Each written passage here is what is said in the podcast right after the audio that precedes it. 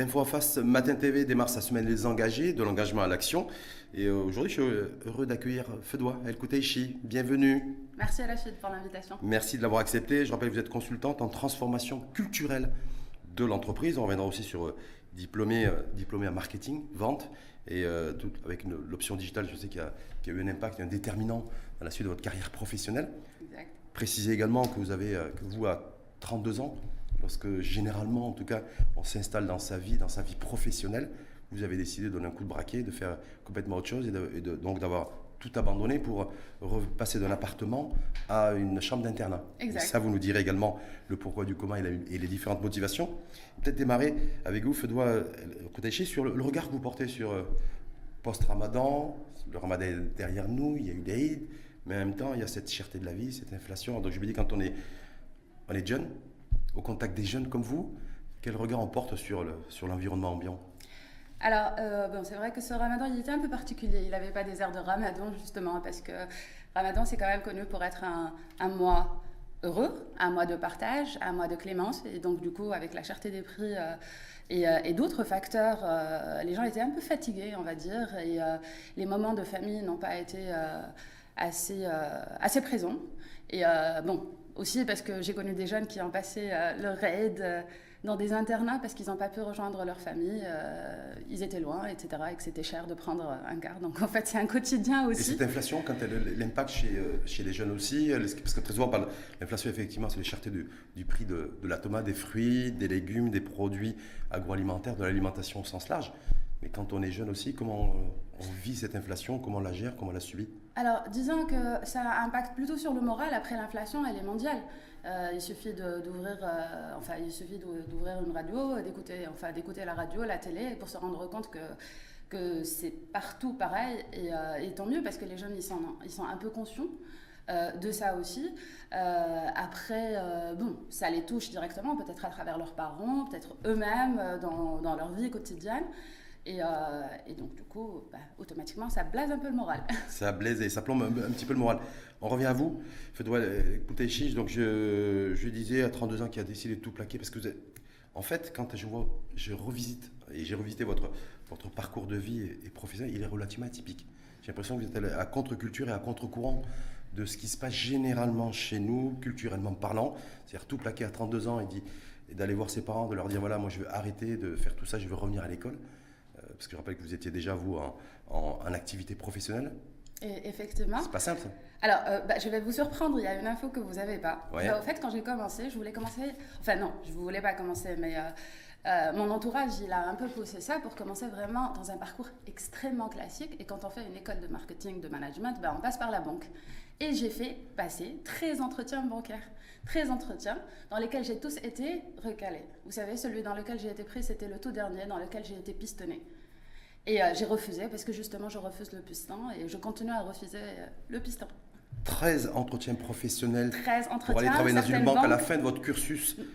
Au tout début de mon cursus. Au tout début de votre cursus, vous avez été donc chaque fois, euh, vous n'avez pas été pris. Non. Donc candidature non retenue. La seule fois où vous avez été retenu par une banque lors d'un entretien d'embauche, c'était parce qu'on a eu, vous avez bénéficié d'un piston, vous avez refusé. Exactement. Mais est-ce, que, en même temps, il y en a qui vous diraient, ben, elle est gentille, Fedora, mais peut-être qu'elle l'a fait parce qu'elle pouvait se permettre de le faire de refuser cette offre malgré le fait d'avoir été, été pistonné ah bah pas du tout, je viens d'une famille euh, très modeste, mon père était pédagogue, euh, qui s'est fait faire lui-même, euh, et, et, donc du coup, non, je ne pouvais pas me le permettre justement, et, et pourtant, bah, j'ai refusé parce que déjà j'avais un autre poste. Je travaillais déjà dans, dans une école, euh, enfin dans en tant que directrice communication dans une école supérieure. De, mhm. de commerce, je crois. De commerce, effectivement.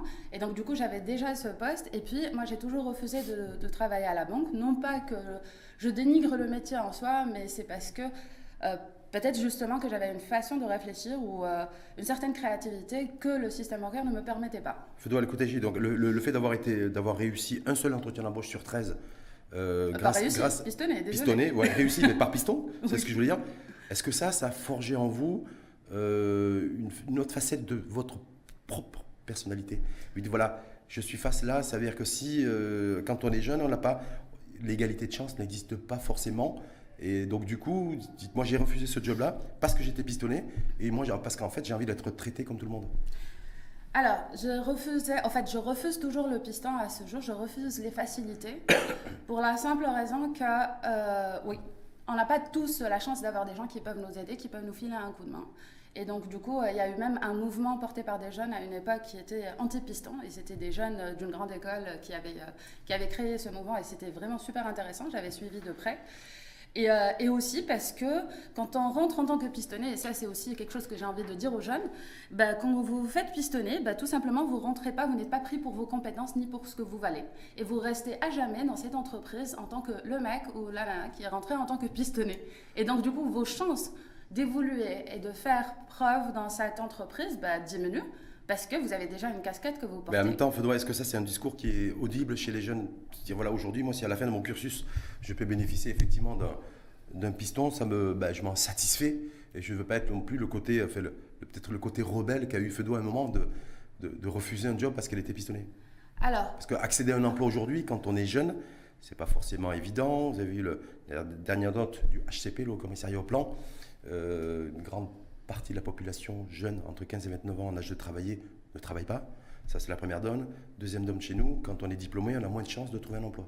Alors, pourquoi est-ce qu'on ne travaille pas et pourquoi est-ce qu'on ne trouve pas un emploi? C'est pas parce que, clairement, euh, les emplois proposés ne peuvent pas prendre la totalité des personnes diplômées. Mais il y a beaucoup d'entreprises, moi je suis un pied dans l'entreprise et un pied avec les jeunes. Et donc, du coup, il y a beaucoup d'entreprises qui galèrent, mais quand je dis galèrent vraiment, à trouver des bonnes compétences pour travailler chez eux. On a une vraie crise des ressources humaines. Oui, qui date pas d'aujourd'hui d'ailleurs, qui, est bien antérieure. D'accord, donc on a des chômeurs et en face, on a une crise euh, de compétences. OK ben, Tout simplement parce que ces jeunes-là n'ont pas eu la chance que quelqu'un, en fait, les sensibilise par rapport à l'importance de développer un talent. Parce que quand on est un talent, quand on est quelqu'un de compétent, eh ben, on vient nous chercher. Hmm. Moi, depuis, la vérité, j'ai eu beaucoup de chance. C'est très rare où j'ai dû postuler pour aller travailler quelque part. On est toujours venu me chercher.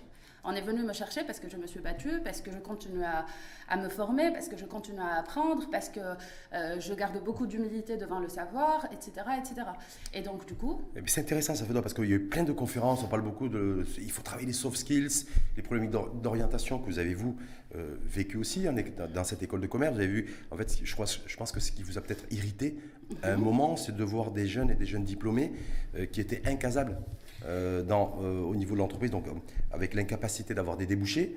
Est-ce que c'est une problématique d'orientation, donc c'est propre au système éducatif? Est-ce que c'est une problématique d'ordre de ses valeurs, de ses principes intrinsèques de savoir-vivre Et donc du coup, voilà, peut-être que le, recruteur, il, est, il identifie ça et puis il se dit, voilà, c'est ce qui, effectivement, il peut y avoir des, compétences, par contre, il y a beaucoup de déficits en matière de, savoir-vivre et savoir-être. Alors déjà, en termes d'orientation, très sincèrement, euh, ne serait-ce que depuis que moi j'ai eu mon bac, après, euh, donc ça fait euh, quoi 18 ans maintenant, eh ben, ça a beaucoup changé. Aujourd'hui, il y a beaucoup de plateformes qui aident justement à l'orientation, qui sont gratuites, ouvertes aux jeunes, etc. Donc il y, a, beaucoup de choses qui se passent pour aider à l'orientation. On ne peut pas dire qu'il ne se passe rien. Sur ce point-là, on avance et, et les choses s'améliorent nettement. Sur le point des power skills, on va dire, pas des soft skills, des power skills parce que finalement c'est devenu les skills les plus importants selon lesquels on va choisir, euh, on va choisir un collaborateur. C'est ça ce qui nous démarque, c'est ça ce qui fait. Et, ces power skills, c'est très simple. C'est un savoir-vivre, un savoir-faire, un savoir-être. C'est du savoir justement, parce que c'est pas parce qu'on est médecin qu'on ne doit pas lire euh, euh, du Molière ou là, du Tahassin ou du ou autre. C'est-à-dire muscler sa culture générale, ce que vous êtes en train de dire aujourd'hui. Un étudiant diplômé en fait, s'il muscle sa culture générale, qui s'intéresse un petit peu au monde, qui s'intéresse à la, culture, à l'histoire, euh, entre autres. Entre autres, à la philosophie, parce qu'il faut savoir se poser des questions, il faut savoir comment euh, euh, interagir avec les gens, il faudrait aussi savoir communiquer. Il peut avoir de très belles idées, mais ne pas du tout savoir les présenter, parce qu'il ne sait communiquer ni en arabe, ni en français, ni en anglais. On parle des langues. On a le débat de la langue depuis toujours, mais mhm. finalement, ce jeune, il ne sait communiquer en aucune langue parce qu'il a beaucoup de mal à s'exprimer. Vous en pensez quoi justement, avant de, continuer, sur ce débat autour des langues? Et voilà, aujourd'hui, ben, il faut passer à la, langue, à la langue de Shakespeare et abandonner la langue de Molière, donc passer du, français à l'anglais. Non, non, il faut, faut, refaire vivre euh, notre langue et la langue d'Arija. Est-ce que tout ça, en fait, ce débat autour des langues, vous, en tant que jeune et jeune engagé, euh, vous dites, voilà, est-ce qu'il a du sens ou il, est à, il est à contresens de l'histoire? Alors, un jeune Marocain aujourd'hui est dans l'obligation, et je dis bien l'obligation, de maîtriser arabe, français et anglais. Ce n'est plus un choix. Donc, au fait, ce n'est pas le ou, mais c'est le et. en termes de langue. Donc du coup, le débat pour moi n'a pas réellement lieu dans le sens où il devrait maîtriser les trois. Maintenant, euh, aujourd'hui, on est en train de se dire, oui, euh, on veut plus le français parce que le français, euh, justement, c'est la colonisation, c'est parce qu'on a été... Non, tout ça, moi, je trouve que c'est un faux débat. Et en plus, dans la langue française, enfin, c'est le siècle des Lumières. Si on ne lit pas tous les classiques de siècle des Lumières, je pense qu'on aura beaucoup de mal à avoir ce débat, cette discussion. Mais certains jeunes, peut-être, n'ont pas forcément ce patrimoine aussi, j'ai envie de dire, en matière de, en matière de, de repères et de références. Parce qu'on ne leur dit pas. Maintenant, je peux vous assurer que moi, j'ai été dans des patelins très loin, des villages où ils ont été sensibilisés à ça, et bien justement, ils ont tous ces livres, ils les lisent, et ils sont très bien. Même dans du rural, bah, ils arrivent à les avoir. L'essentiel, c'est la proximité. En tout cas, pour vous, c'est la culture générale. Si on veut pas, si on veut inverser ce ratio de plus on est diplômé, moins on a de chance de trouver un job et un emploi chez nous, parce que c'est malheureusement le cas. Vous dites, on peut avoir les, on peut faire des études, c'est très bien, avoir des compétences, mais ça ne veut pas dire forcément avoir des diplômes mais en même temps, ce n'est pas suffisant. Il faut, il faut surtout bien travailler sa culture générale, être capable, et vous parlez vous de, vous dites pas soft skills, mais vous dites power skills, pour pouvoir effectivement aussi eh convaincre, son, euh, convaincre le recruteur. Alors, déjà, au fait, euh, le, le, le, le, diplôme, peu importe ce qu'il est, n'est qu'un visa déjà pour avoir, parce que généralement en tant que recruteur, parce que j'ai aussi la casquette recruteur, en tant que recruteur, on va mettre des critères de sélection. Sur les critères de sélection, le diplôme pour nous finalement n'est pas aussi important. Et d'ailleurs aujourd'hui, il y a même des formations qui choisissent des personnes, peu importe leur diplôme, pour, euh, pour justement les former en en culture générale, etc. Moi-même, j'ai profité de cette formation. Justement, c'est là où je suis partie à l'âge de 32 ans. Parce que l'âge n'avait pas de. Euh, enfin, il n'y avait pas de limite d'âge, ni de choix de diplôme. La seule. Euh, enfin, le, seul critère de sélection était la motivation, l'envie d'apprendre, l'envie de désapprendre pour tout réapprendre, puisque finalement, peut-être mhm. qu'on avait une tête euh, pas aussi bien faite. Et... Sorti, sorti d'école. C'est-à-dire vous considérez que même, malgré le fait, on ne va pas citer les établissements scolaires où vous êtes, vous êtes passé, voilà, pour ne pas vous faire d'ennemis aujourd'hui dans ce podcast. Ah bah non, il même bien. faut en face ma tête voilà. Mais vous dites, voilà, c'est pas parce qu'on sort d'une école aussi... Euh, aussi brillante soit-elle que qu'on a la tête bien faite. Bah, aujourd'hui, il faudrait peut-être sensibiliser justement l'étudiant lui-même. Il faut sensibiliser ce jeune lui-même. Et c'est ça ce que je fais. C'est-à-dire, il faut incriminer personne. Tout le monde fait un peu ce qu'il arrive à faire mhm. dans tout l'écosystème. Il y a l'école, il y a la maison, il y a euh, le gouvernement, il y a tout le monde qui est en train de faire un peu sa part dans, dans enfin, autant qu'il peut. Mhm. Maintenant, le jeune lui-même, qu'est-ce qu'il fait? Le jeune, aujourd'hui, il est acteur de son avenir. Le jeune, c'est à lui de prendre conscience que si c'est pas lui qui fait pour lui-même, on n'est plus à l'ère de recevoir uniquement. On mhm. est vraiment à l'ère de donner, de partager, qui de chercher qui dit ça Qui c'est qui dit ça à ces jeunes? Est-ce que vous, vous avez bénéficié peut-être de ça parce que peut-être que vous à la maison, vos parents vous le disaient? Oui. En fait... Donc là, si tu, veux, si tu veux recevoir, il faut donner. Et, euh, parfois, on, donne beaucoup plus qu'on ne reçoit. Et ça, c'est pas forcément dans, le, je veux dire, dans notre culture aussi. C'est peut-être de, dire, voilà, je sors d'une grande école, donc je suis... Euh, si y a pas, on va me dérouler le tapis rouge. Euh, si, avant que je donne, il faut que je puisse recevoir beaucoup plus que ce que j'ai l'intention de donner. Généralement, c'est ça qui est installé en fait dans les esprits, me semble-t-il. Il y a, euh, désolé de t'interrompre, il y a une phrase euh, très ancrée dans notre culture que tous les parents disent euh, aux enfants quand ils sont jeunes. je vais me permettre de le dire en arabe justement. Tout le monde a entendu cette phrase, tous les jeunes ont entendu cette phrase. Mais en fait, les parents, quand ils disaient ça, c'était plus une sorte de pour le réprimander que pour l'encourager, que pour lui faire comprendre réellement qu'il fait ça pour lui.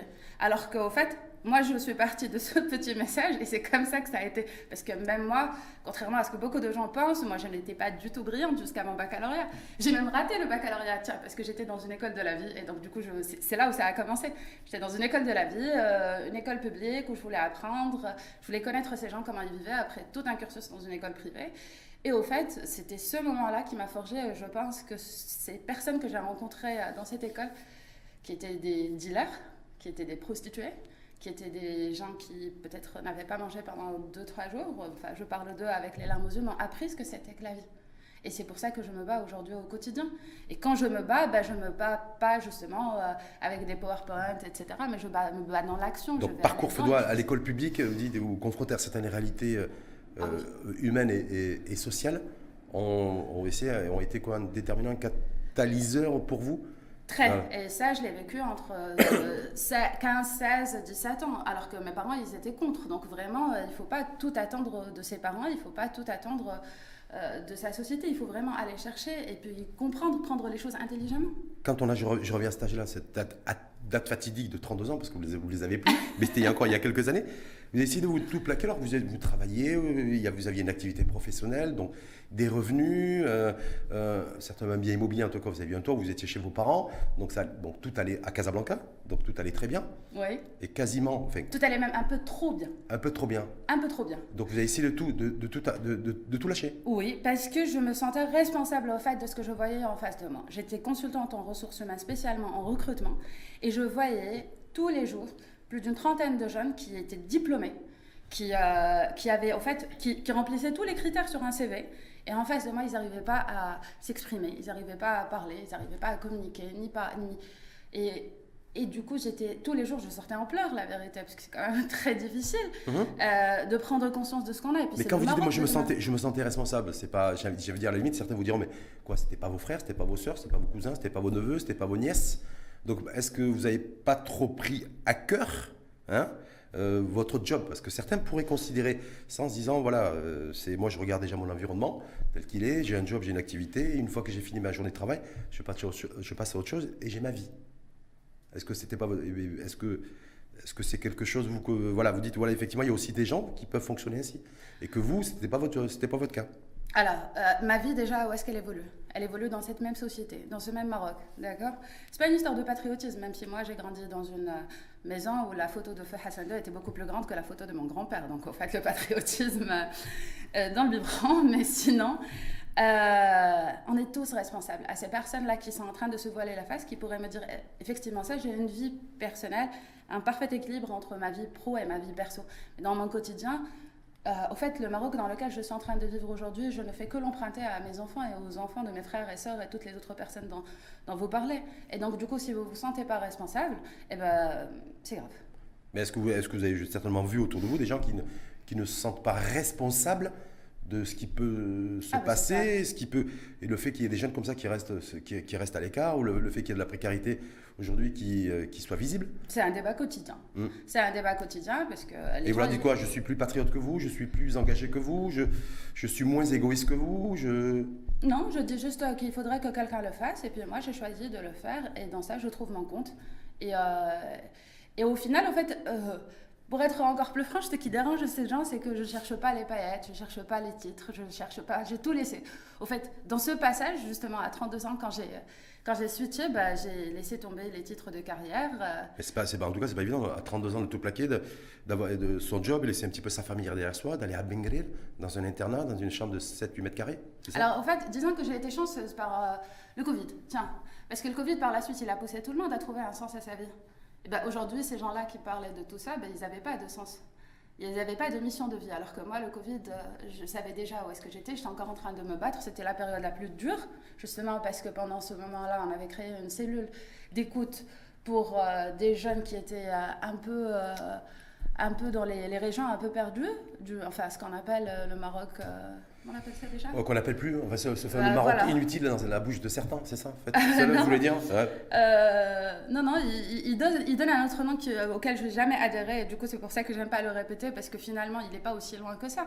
C'est des villes à 30 km, à 50 km de Bengrer, Bengrer qui est devenue aujourd'hui une ville centrale, etc. etc. Donc, on Mhm. n'est vraiment pas du tout dans, dans un... Dans l'enclavement, vous voulez dire Voilà. Et, euh, et donc, du coup, j'avais fait une cellule d'écoute dans laquelle, au départ, j'avais commencé avec cinq personnes qui aussi travaillaient avec moi pour appeler ces jeunes tous les jours, s'assurer qu'ils vont bien, s'assurer qu'ils continuent à lire les livres qu'on leur a fournis dans le cadre euh, euh, de la formation dans laquelle j'étais, parce que c'est tout un réseau, c'est tout un écosystème, et euh, s'assurer qu'ils continuent à faire leur Cette travail. formation, justement, euh, Feudois, c'est donc une formation en immersion en développement humain. Exactement, à ça. travers la culture, À justement. travers, à travers la culture. C'est c'est limite quelque chose, on s'est dit, mais c'est quoi ce truc? C'est un truc qui vient du ciel, de Mars? Non, for- formation, donc suivre une formation en, en immersion en développement humain. Alors, ce qui m'a interpellé en préparant votre venue, euh, Feudois, c'est dire, voilà, vous avez toujours été dans les ressources humaines, Oui. avant de devenir consultante comme aujourd'hui. Mais vous dites, moi, en fait, ce que j'ai découvert, c'est qu'on parlait plus d'abord de ressources avant de parler d'humain. Oui, dans les entreprises. Dans les entreprises, c'est-à-dire que l'entreprise, vous dites, euh, c'est avant de dire voilà, on part d'humain et d'avoir une appréciation avec plein d'humanité, en fait, sur une, sur, une, sur une compétence humaine, on parle d'abord de ressources. De ressources, c'est de ressources de travail, de, d'exploitation, de- c'est ça en fait que voulez. d'exploitation, de gains, qu'est-ce que je gagne après ça, etc. Moi, j'ai commencé à travailler sur la marque employeur, l'expérience collaborateur en 2015. D'accord C'était une tendance très marketing. Au fait, on voulait bien tout faire, mais pas tout mettre en place. C'est-à-dire, on montrait de l'extérieur que cette entreprise était euh, euh, l'employeur de choix, etc. Et tout, mais au final, dans les pratiques, dans les pratiques managériales, dans ce qu'on va retrouver au quotidien, et eh ben, au fait, ils ne suivaient pas. Et ça commençait même du donneur d'ordre. Ça veut dire lui-même. Euh, le, top management qui va m'appeler, qui va me payer pour faire ce travail, ben, finalement, il n'est pas du tout dans la même lignée. Et, et donc, du coup, ben, ça m'a un peu dégoûtée. Euh, et, d'ailleurs, c'est pour ça que je me suis beaucoup éloignée euh, euh, des entreprises. Aujourd'hui, je continue à travailler, mais je travaille uniquement avec les entreprises qui y croient réellement. Ça veut dire... C'est-à-dire qui, qui, en matière de recrutement, en tout cas d'appréciation de... marché, marché des compétences, mettre l'humain au centre. C'est ça que êtes en train en matière d'expérience collaborateur, mettre l'humain au centre. Parce qu'au fait, l'expérience collaborateur, c'est quoi? C'est depuis le premier touchpoint avec quelqu'un, quand le recrute ou pas, jusqu'au dernier point où il va sortir qu'on va appeler euh, l'offboarding. D'accord? Et bien, en fait, toutes les étapes, dans toutes les étapes, il faudrait mettre l'humain au centre. Parce que finalement, ces entreprises, elles ne roulent pas sans les humains qui y a à l'intérieur. Et donc, on est, aujourd'hui, on parle même de responsabilité intellectuelle et culturelle de l'entreprise. Ça veut dire qu'il faut faire évoluer au-delà des compétences basiques dont la personne a besoin pour son métier, il faut la faire évoluer dans sa vie, il faut la faire évoluer intellectuellement parce que cette personne quand elle sort en société, ben, en fait, si elle ramène avec elle de la toxicité ou là qu'elle est inculte ou ou ou ou ben, en fait tout ça se répand sur ses enfants sur notre société sur notre quotidien ça c'est votre job en tant que consultante en transformation culturelle de l'entreprise parce que là on ne parle pas de transformation j'allais dire digitale numérique écologique environnementale mais on parle de vous parlez en fait vous votre positionnement professionnel aujourd'hui. Euh, Fedois, c'est consultante en transformation culturelle de l'entreprise. Donc, c'est comment faire changer ou faire évoluer le mindset de l'entreprise. Est-ce qu'il y a beaucoup d'entreprises qui adhèrent à cette, à cette démarche, à cette dynamique-là, sachant que l'entreprise aujourd'hui, c'est avant tout euh, le tiroir caisse, euh, faire des, un maximum de profits, rémunérer des actionnaires s'il y en a, gagner des parts de marché. Et en ah bah, Je suis très contente de corriger cette info parce que justement, j'ai beaucoup d'amis consultants à l'étranger qui me disent mais finalement est-ce que ça marche? Je leur dis mais ça marche énormément parce que toutes les entreprises d'abord ont travaillé sur ça pendant Covid parce qu'elles étaient face à ça. Ça y est, les gens ils lâchaient, ils trouvaient plus de sens à ce qu'ils faisaient, ils voulaient mhm. plus faire ce travail, etc. Et donc il fallait faire en sorte de les garder parce que la rétention est super importante. Comment faire de la rétention si ce n'est en créant un environnement de travail beaucoup plus agréable? Mais en même temps, certains disent bah, il y a eu effectivement il y a eu un déclic Covid un effet Covid, mais depuis, en fait, certaines entreprises ont repris les mauvaises habitudes. Et que ça, tout ceci est en train de se perdre et, l'ancien fonctionnement ah bah, refonctionne. Est-ce que, je ne sais pas si vous êtes au contact de l'entreprise, est-ce que c'est une lecture erronée ou pas? Déjà pour corriger, ce n'est pas que l'entreprise, mais aussi des organismes publics. Le public aussi, il fait un énorme effort pour améliorer justement euh, la vie du fonctionnaire. Et ça, c'est magnifique et c'est à saluer aussi. Parce que j'ai travaillé. Vous travaillez également avec le, secteur public? Exactement, je travaille également avec le secteur public. Et ce qui se fait, c'est vraiment magique. Moi, je suis très très contente de l'évolution. Il y a beaucoup de gens qui vont dire que c'est très utopique ce que moi je dis. Mais l'essentiel, c'est qu'on avance. Pas forcément très utopique, mais peut-être que certains diront Mais moi, quand je vais dans une administration, je ne vois pas ce changement dont parle feu doigt. Voilà, c'est-à-dire que j'ai euh, encore des, des, Il y a des files d'attente, je ne suis euh, pas forcément considéré comme un véritable administré. Donc voilà, c'est surtout le, le, rapport et la, relation qu'on peut avoir avec une administration qui conditionne l'appréciation qu'on peut en faire. non euh, Non, parce que tout simplement, c'est l'énergie qu'on y met nous-mêmes le matin. Bah, quand vous sortez le matin et vous dites, moi, j'ai pas du tout envie d'aller en administration parce que ça va mal se passer, bah, ça va mal se passer. Bah, maintenant, moi, quand je sors le matin, je me dis, ah, aujourd'hui, c'est une belle journée, ça va bien se passer en administration.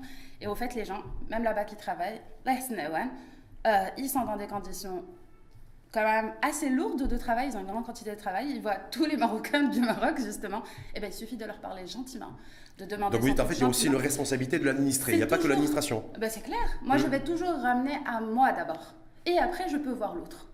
Si d'abord chacun d'entre nous faisait cet exercice, je suis sûre qu'on vivrait mille fois mieux tous ensemble.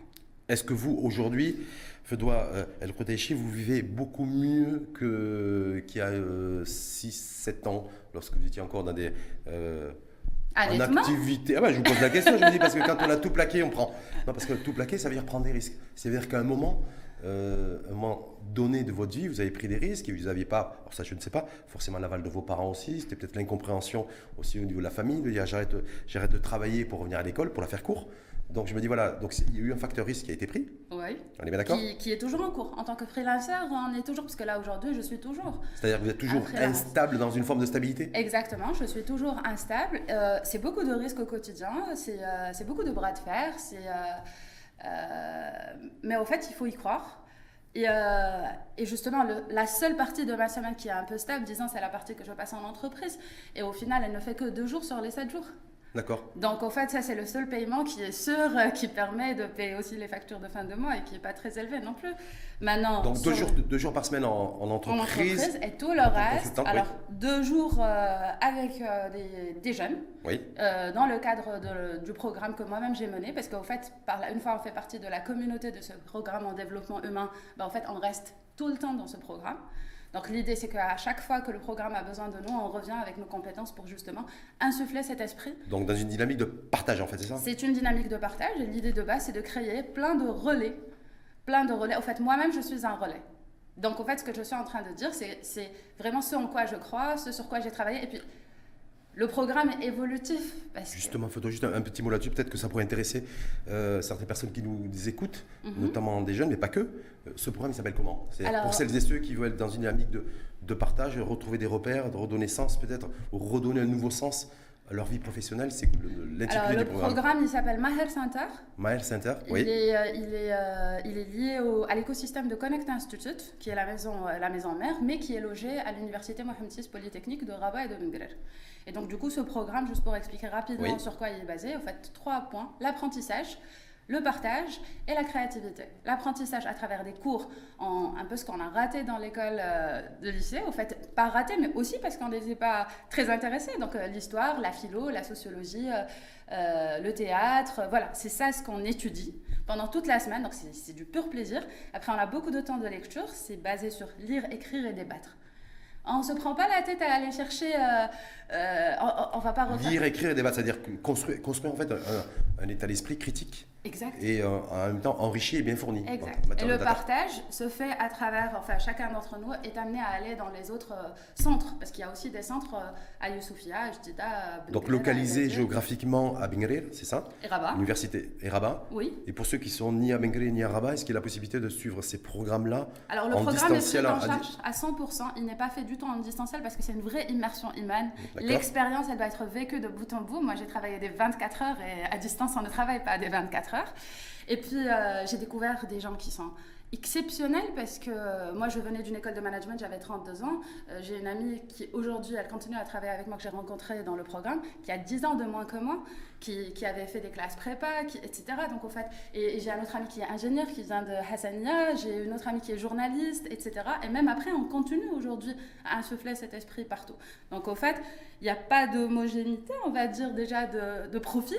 Hum. La diversité est grande. Puis j'ai découvert toutes les régions du Maroc parce qu'il y avait des jeunes de partout dans le Maroc. Et euh, on est tous logés, nourris ensemble, on fait tout ensemble, on grandit ensemble, on apprend ensemble euh, et toutes les discussions, et ça c'est génial. Même aujourd'hui, eh ben, au fait, elles sont très nourrissantes. Au fait, les discussions de café, ben, elles ne sont pas débiles, Donc, tout simplement. Ouais, donc, euh, en fait, c'est un, un- un écosystème intelligible pour, pour où, Exactement. chaque- où chacun donne et reçoit. en fait. Exactement. Et, euh, et donc euh, là, euh, toute personne qui souhaite s'y inscrire, bah, ça prend entre 22 ans et 32. Et euh, d'ailleurs, les inscriptions sont ouvertes en ce moment et, euh, et j'inviterai toutes les personnes à me contacter sur mon LinkedIn justement pour leur donner encore Vous voulez leur donner votre numéro, leur- votre numéro de téléphone Ça va être un peu Ça difficile. va être un peu difficile. En tout cas, ils peuvent, ils peuvent se connecter à vous sur. euh, Vous avez un, un compte LinkedIn et Exactement. un compte Facebook aussi, mais plus LinkedIn que Facebook, je crois. Tout est ouvert. Tout est ouvert. Euh, après, avoir, euh, après avoir donné un coup de braquet à votre, à votre vie, d'avoir tout plaqué, d'avoir rejoint cette. euh, vous avez fait votre immersion dans une formation en immersion en développement humain Exact. à Bengre, d'être consultante aujourd'hui en transformation culturelle d'entreprise. Est-ce que vous êtes. alors, je ne sais pas si j'emploie le terme de capable, mais est-ce que ce que vous avez fait, vous, à 32 ans, vous serez aussi en capacité de le, refaire demain ou après-demain, de se dire peut-être que voilà, à 40 ou 45 ans, de dire aussi je vais encore re- tout, pla- tout plaquer, puis envie de refaire autre chose et redonner, une, une- je vais pas tracer un nouveau, un nouveau cap, un nouvel horizon à ma propre vie professionnelle? Si ça me permettrait d'aider au développement de mon pays et des jeunes de mon pays, je n'hésiterai jamais. C'est vraiment la seule conviction que j'ai. C'est-à-dire donner de votre personne, Donner de ma personne. Il faut bien que certains d'entre nous le fassent. Donc du coup, moi, je me suis déjà portée euh, euh, volontaire dans ça. Et euh, d'ailleurs, je travaille avec beaucoup d'associations à titre bénévole dans lesquelles je vais aller animer, je vais aller accompagner ou plutôt travailler sur la stratégie. Donc en fait, comme j'ai multiples casquettes, donc je dis, ok, je suis là pour vous pour une journée, faites de moi ce que vous voulez. Très sincèrement, et ça peut aller, j'ai envie de dire même du ménage jusqu'à la stratégie de développement, quoi. Et euh, donc oui, je n'hésiterai pas à tout replaquer euh, s'il faudrait apprendre encore de nouvelles choses pour mon pays. Et pour ceux qui sont en train de, qui, qui, qui, tous les jours critiquent en fait l'environnement, ça va jamais, il n'y a pas de, pas de trottoir, euh, il n'y a, a, pas de route, ou il n'y a pas de bah, voilà. Tous ceux qui font, voilà. tous ceux qui font pas le critiquent. non, je sais pas. Je vous pose la question. Il y en a qui, qui sont qui sont quasiment installés, j'ai envie de dire, dans une une critique un peu quasi permanente parce que ça va jamais assez bien, parce qu'il y a beaucoup de problématiques et de, de sujets à régler, le sujet de l'éducation, le sujet de la santé, là aujourd'hui le sujet de l'inflation, la cherté des prix. Donc, et vous, vous dites, mais moi je suis, moi j'ai déjà tout plaqué à 32 ans et pour euh, me réengager professionnellement dans une, vous avez vécu un déclassement social aussi. Enfin, euh, voilà, tout ça pour vous réarmer professionnellement. Et, d'autres sont là à se dire ben moi je moi c'est pas bon moi c'est pas ce que j'ai envie de faire. Par contre ce que j'ai envie c'est d'avoir une école de qualité pour mes enfants une santé de qualité pour moi et d'avoir aussi euh, la possibilité d'avoir un, pays qui, euh, qui m'offre des, services publics de qualité. Alors justement il faudrait qu'ils sachent déjà que toutes les personnes comme moi il y en a beaucoup beaucoup beaucoup qui travaillent sur différentes causes. Donc si moi ma cause c'est l'éducation il y a d'autres qui travaillent sur la santé il y a d'autres qui travaillent sur les libertés il y a d'autres et, et au fait tout le travail qui est fait c'est justement pour ces enfants. Donc au fait soit ils nous encouragent bah, soyez se mmh. Donc en tout cas, moi, moi c'est, en tout cas, je suis très heureux d'avoir démarré cette semaine de l'engagement et de l'action avec vous. Feudo El Koteichi, donc après sa première, première émission de débat post-Ramadan. voilà, en plus, bon, c'est, le, le, hasard, du, le hasard du calendrier, mais surtout d'avoir, voilà, parce que en fait, le sens et l'engagement, vous le donnez parfaitement au travers de, pas de ce qu'on peut avoir comme référence sur un curriculum vitae, mmh. hein, mais euh, par l'action et par des choix de vie que vous avez, euh, qu'on opère, parce qu'à un moment, il faut savoir prendre, faire des choix et y compris même des choix avec des risqués, parce que tous les choix sont dans l'absolu risqués. C'est ce que vous avez fait. Si on ne prend pas de risque, on n'avance pas. Et aucun regret. Aucun regret. Et si, si, et si c'était à refaire Mille fois.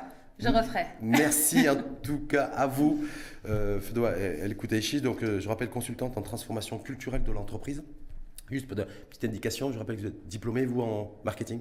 Diplômée en marketing, puis euh, un MBA en ressources humaines avec une casquette euh, marketing RH en fait. À chaque fois, je capitalise sur tout ce que j'aurais appris. Et avec comme devise, avant de, avant de recevoir, il faut surtout donner. Il faut toujours donner et il faut toujours aller chercher au fait. Soyez tous des acteurs de votre vie. Soyez tous des acteurs, euh, que vous soyez jeune ou pas, parce qu'on reste jeune euh, on reste jeune à jamais, au fait. Tant, tant qu'on le souhaite, c'est ce qu'on dit, en fait, en tout cas. exact.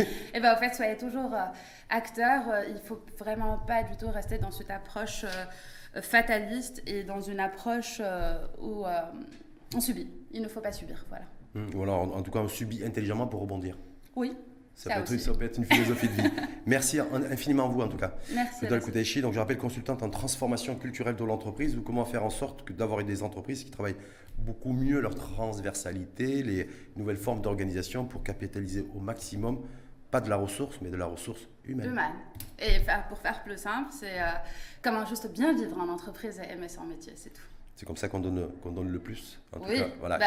Et qu'on crée des, des, des, premières richesses. Exact. Merci, Merci, en tout cas. Merci à vous.